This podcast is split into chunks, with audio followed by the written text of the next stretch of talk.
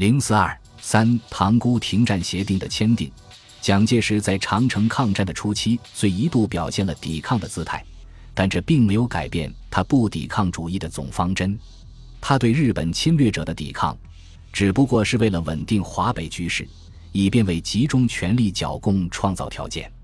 因此，当日军进攻长城受挫后，蒋介石迫不及待地于三月下旬赶回南京，与刚从国外回来的汪精卫密商，又经过几次中枢会议，确定了对日谋求停战、对内加紧剿共的决策。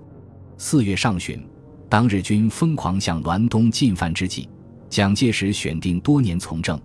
与各方人士，特别与日本方面有较深历史渊源的黄福。充当国民党华北当局对日交涉的代理人，黄福受命后于四月十九日协同军政部次长陈仪，在上海与日本武官根本博开始频繁接触，广泛的讨论所谓关系中日大局的停战问题。为了使黄能担负此任，国民政府于五月三日决定在北平设立行政院驻北平政务整理委员会，并指定黄福为委员长。但黄福没有立即走马上任，而是在英国驻华公使兰普森的调停下，与日本代表在上海秘密谈判，对停战的具体条款达成了口头妥协，然后才于十五日夜离开南京，十七日抵达北平。而在黄福离沪之日，何应钦已派北平分会总参议熊斌与日本驻北平武官永金佐比中晤谈，永金要求中国军队撤退到顺义。保底、芦台一线。十六日，熊斌表示同意按永金的要求向保底、芦台方面撤军，但对撤出密云表示犹豫。永金看破中国军心不稳，立刻电告关东军迅速攻取密云等县，施加更大的压力。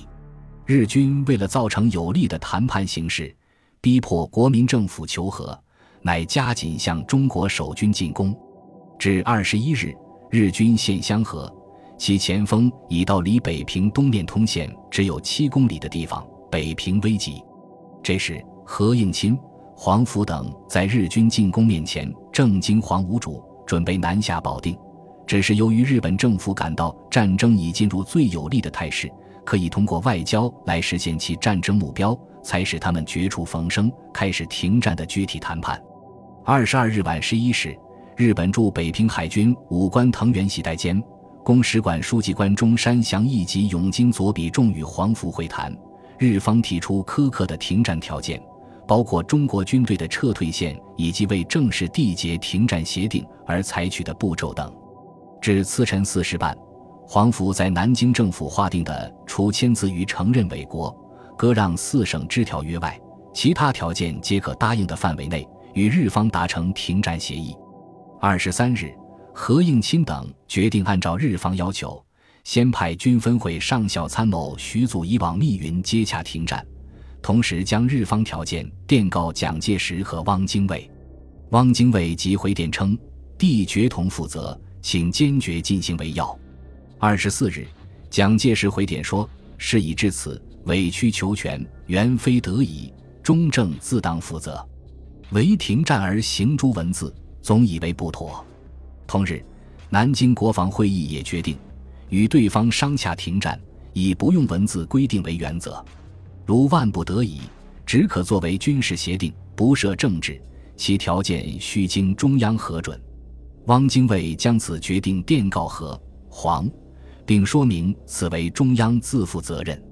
五月二十五日。北平军分会派徐祖仪前往密云日本关东军第八师团司令部请求停战，实际上是阵前求和。同时，北平军分会命令前线各部队按照已规定的撤退线向后转移。接着，何应钦派北平军分会总参议熊斌为代表，到塘沽与日本关东军司令官武藤信义的代表、该军副参谋长冈村宁次举行正式停战谈判。五月三十日至三十一日，中日双方代表在塘沽举行停战谈判。中方首席代表为北平军分会总参议熊斌中将，代表有铁道部政务次长钱宗泽、北平军分会高级参谋徐祖仪、军分会顾问雷寿荣、李泽一及华北第一军团参谋处长张锡光，日方首席代表为关东军副参谋长冈村宁次，代表有关东军参谋喜多诚一、炮兵参谋远藤三郎、步兵参谋藤本铁雄、师团参谋河野岳次郎、骑兵参谋冈部英一，公使馆武官永金佐比重。为了进一步向中国方面施加压力，日本海军将军舰开进塘沽港。并将炮口对准会场。所谓谈判，实际上是日方强迫中方接受其既定的条款。三十一日上午九时，冈村宁次拿出关东军拟定的停战协定，气势汹汹地对熊斌说：“本协定案是最后方案，没有更改的余地。”他限定中方代表必须在两小时内作出回答。熊斌阅草案后，提出书面的。中国军代表停战协定意见书，冈村竟然表示，中方对日方所提停战协定草案，只能回答是与不是，一切声明必须等待停战协定签字以后再行商议。双方相持到十时五十分，离日方要求的最后时限只有十分钟时，中方代表被迫在一字不容修改的日方提案上签了字，这就是塘沽停战协定。其主要条文如下：一、中国军即撤退至延庆、昌平、高丽营、顺义、通州、香河、宝坻、临亭口、宁河、芦台所连支线以西、以南之地区，而后不越该线而前进，又不行一切挑战、扰乱之行为。二、日本军为确认第一项知识航情形，随时用飞机及其他方法以行视察。中国方面对之应加保护级予以各种便利。三、日本军如确认第一项所示规定，中国军业已遵守时，即不再越该线追击，且自动归还于长城支线。四、长城线以南及第一项所示支线以北，以东地域内之治安维持，以中国警察机关任之。右述警察机关不可用刺激日本感情之武力团体。在这个协定签字后，冈村才允许熊斌提出声明。经讨论，双方又签订一项决书，内容是：万一撤兵地域有妨碍治安之武力团体发生，而以警察力不能镇压之时，双方协议之后再行处置。此外，日方在谈判中还提出希望事项四项，迫使熊斌口头允诺，其中一项是。中日纷争祸根之排日，望即彻底取缔。塘沽停战协定是一个损害中国主权的对日屈服妥协的条约。首先，他把中国军队在自己国土上抗击外国侵略的正义战争污蔑为挑战和扰乱行动，从根本上颠倒了中日战争的性质，颠倒侵略与被侵略的位置，公开承认日本的侵华行径的合理性。